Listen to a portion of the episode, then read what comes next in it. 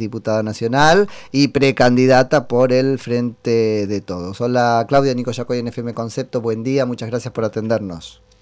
¿Qué tal? Buen día, un gusto hablar con ustedes. Bien, muy bien. Bueno, acá queriendo conocer un poco, bueno, en parte interpretar lo que pasó ayer eh, y en parte conocer más profundamente esta ley que no se votó, pero aparentemente va a votarse, que es la del etiquetado. Podemos empezar por donde prefieras. No, mira, lo que pasó ayer tiene que ver con que evidentemente la oposición eh, está haciendo su, su especulación política. Eh, esto no es ni bueno ni malo, simplemente de cara a la sociedad muestra un Congreso inactivo innecesariamente porque se utiliza la herramienta del quórum para querer imponer eh, una mayoría que toda, por ahora solo tiene que ver con los resultados de las pasos, ni siquiera con elecciones definitivas que lo imponen de la peor manera, que es eh, entorpeciendo todo el funcionamiento de la Cámara cuando la presencialidad fue algo que lo pidieron ellos a viva voz durante toda la pandemia. Ahora ellos dicen, Claudia, algo así como, y bueno, es que no siguieron el... Si, si, esto hubiese sido una sesión ordinaria, ¿no pasaba y se sentaban? ¿Ahí estuvieron ustedes por ahí pisando el palito? ellos dicen que no, no querían hacerlo a partir de la resolución del presidente, a pesar de que el presidente tiene delegadas estas funciones de la Asamblea, por, la, por parte de la Asamblea, y que tendría que haberse votado. La verdad que se ponen en un prurito legalista que para nosotros esconde en el fondo una necesidad de entorpecer el funcionamiento y de tratar de demostrar un poder que la verdad que es un poder absolutamente improductivo. Esto es en el vacío. La, la, sesión no sucedió. No sucedió, no sucedió. Lo, lo del quórum podríamos charlarlo porque ahí hay un tema... Eh, Claro, es que ellos en general están a favor de la ley, porque si no estuvieran, yo entiendo que no den el quórum, y eso lo hemos aprendido como sociedad, es una herramienta el quórum. Pero en este caso es como raro. ¿No están vehiculizando o actuando el mensaje que creen que la, las urnas le dieron, que es limitarlos a ustedes? ¿Qué te pasa con eso? Sí, sí, sí, lo dicen expresamente en las redes, lo han dicho. Que ellos quieren demostrar que, que, nuestra fuerza tiene que adaptarse a lo que sucedió en las urnas. Claro, no, ¿qué te pasa vos con ese mensaje de la urna? Que sea la manera. No creemos que sea la manera. Eh, porque eh, es más, lo explicó muy bien nuestro jefe de bloque. Nosotros pusimos en el temario temas absolutamente consensuados. Y venimos ya hace rato funcionando con pedidos de sesiones especiales a las que ellos se han avenido. ¿Y por qué no van los miércoles? ¿A qué hora es que tienen la ordinaria? Pero es que la ordinaria también la tiene que definir la labor parlamentaria y no se están sentando a negociar en labor parlamentaria. ¿No van a labor parlamentaria? No, eh, a ver, labor parlamentaria se convoca a partir de un diálogo del presidente con los jefes de bloque. Ese diálogo es el que está interrumpido. Claro, Ahora se comprende lo que pasa, o sea, se está tratando de imponer el resultado de las urnas al funcionamiento de la Cámara, cuando van por carriles separados. y el funcionamiento de la Cámara tiene una rutina que la veníamos siguiendo hasta ayer. Ahora, es, muy interesante, Claudia, tu postura, pues yo podría decirte, bueno, pero si fue una elección legislativa, está bien, paso, todavía no fue la general, pero una elección legislativa está destinada a tener efecto en las rutinas de la Cámara. No, debe tener efecto en los temarios de la Cámara. Las rutinas las define el presidente. Si no, no hay Estado. Si no, no hay Estado. Y entonces por ahí el no hay derecho legislativo, no hay derecho administrativo. Cerremos todas las oficinas públicas entonces. Y bueno, este, no sé.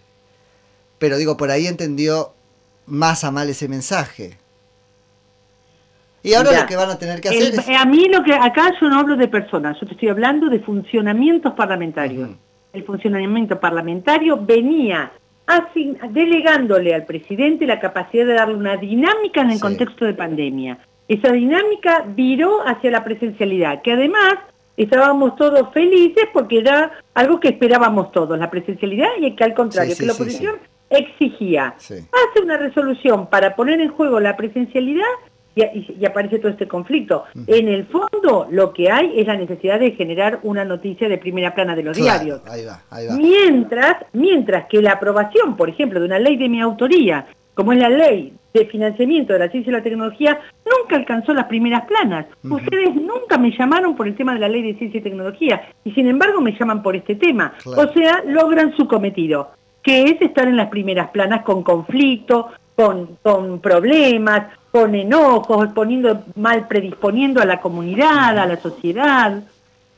Claudia, y esto que ellos aducen como última, ¿no? último argumento, que es que hay una suerte de regla no escrita, pero sostenida por la práctica, consistente en que, bueno, el que convoca una sesión especial, pues entonces corre con la responsabilidad de alcanzar el bendito quórum. Eso es cierto, eso es cierto, pero nosotros estábamos ante la situación de eh, una legisladora con coronavirus y dos legisladores que no están por la porque han sido llamados, convocados por los poderes ejecutivos y debían jurar otros dos legisladores, más alguna dificultad más que ahora no recuerdo, que nos disminuyó el quórum. Y bueno, por ahí hubo un error de, cálculo político. Mira, yo no creo que haya errores o no errores, hay un juego político. Mueven las blancas, mueven las negras, vuelven a mover las blancas, vuelven a mover las negras. Nosotros hicimos todo el intento, te lo puedo asegurar, a nosotros no nos gusta eh, no tener quórum, no es algo que está en nuestros cálculos.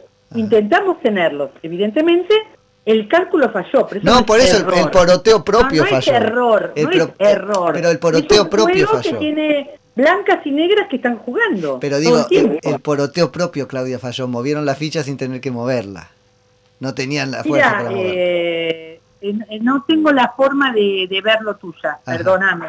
Yo lo que digo es que se hicieron negociaciones a, a último momento, incluso con los, con los bloques más, más chicos, para resolver el tema del quórum. Después juega la realidad, la realidad de los vuelos, la realidad de los pasajes, la realidad del coronavirus y los aislamientos, personas, incluso legisladores que querían participar y por este motivo no pudieron participar. En fin. Claudia, ¿nos este, contás un poquito? Lo concreto, perdón, lo concreto, que quede claro, que quede claro para la sociedad también, el Frente de Todos no tiene quórum propio. Ajá. Pero no hoy, no ayer. Ah, ahí está el mensaje que está bien, es interesante, lo tomo. No tenemos quórum propio. Todos nuestros quórum son con esfuerzos, siempre. Por eso nosotros también, en, nombre de la gobernabilidad, es que estamos pidiendo el voto. Ah, eso es interesante que haya quedado de manifiesto así como lo contás, porque de alguna manera desinfla un argumento de la oposición para este, eh, juntar votos. Nosotros no tenemos quórum propio, sería imposible para nosotros hacer ninguna sesión. lo que pasa es que buena, antes se han buena apoyado... Voluntad de la, buena voluntad de los demás bloques. Eso mismo, se han apoyado buena voluntad de los demás bloques, la Cámara no funcionaría. Sí, se han apoyado en una constelación ahí, ¿no es cierto?, de, diputados que en general este, sí, los ayudaban. Te hago una última pregunta porque sé que este, te tengo que liberar, pero quiero que me cuentes un poco sobre el fondo de esta ley de etiquetado. Mira, es una ley muy interesante que tiene que ver con la gran corriente ambientalista que están promoviendo los jóvenes, tanto la comunidad juvenil en general como los jóvenes que se dedican a la política, a la salud, a los derechos humanos, y que tiene que ver con cómo nos alimentamos. Y que tiene que ver con una, con una sensación permanente de que el mercado, con tal de vender, se vende como alimento cosas que no lo son. Ahora, ¿cambia algo en la práctica? ¿Eso está estudiado o es en algún punto eh, fetichista? Es decir, nos quedamos contentos con que esta advertencia aparece acá, San se acabó, como dice Máximo. Y en realidad... No, no, no, no, no es fetichismo. Tanto la Organización Mundial de la Salud como la Organización Panamericana de Salud, como los resultados de estudios de su aplicación en México y Chile, demuestran que mejora muchísimo la alimentación de la ciudadanía a partir de una suerte de docencia que hace el etiquetado. Claudia, cumplo y te dejo ir a tu reunión y volvemos a charlar en cualquier momento. Ha sido un placer, como siempre. Te mando un saludo. Es Claudia Bernatza, que es diputada nacional y precandidata, no, ahora candidata a repetir por el frente de todos provincia de Buenos Aires.